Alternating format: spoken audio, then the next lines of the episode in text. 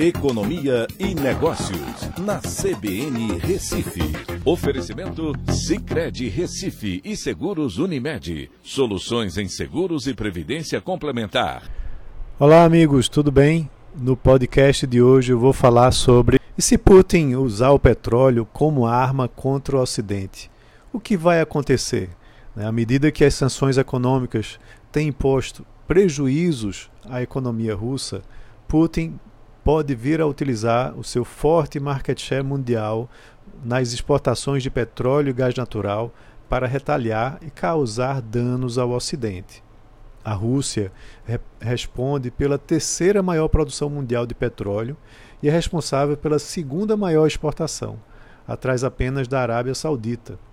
Uma redução na oferta russa pode causar um aumento ainda maior no preço do petróleo globalmente. E lá na Rússia, o aumento do preço compensaria essa redução nas exportações. Um corte de 50% nas exportações russas de petróleo, por exemplo, pode causar um aumento significativo no, no preço do barril de petróleo, que, quando você vai olhar, já tem sido influenciado nessa última semana com as expectativas de que isso possa vir a acontecer. O preço do petróleo pode chegar facilmente aos 150 dólares, caso haja uma redução. E a Rússia também detém importante market share, onde é o segundo maior produtor mundial e é o líder mundial na exportação de gás natural. Uma queda nas suas exportações pode trazer impactos sobre a inflação de diversos países europeus. A perda para os consumidores europeus será enorme caso isso venha a acontecer. O petróleo e o gás natural representaram cerca de 43%, em média, da receita anual do governo russo entre 2011 e 2020.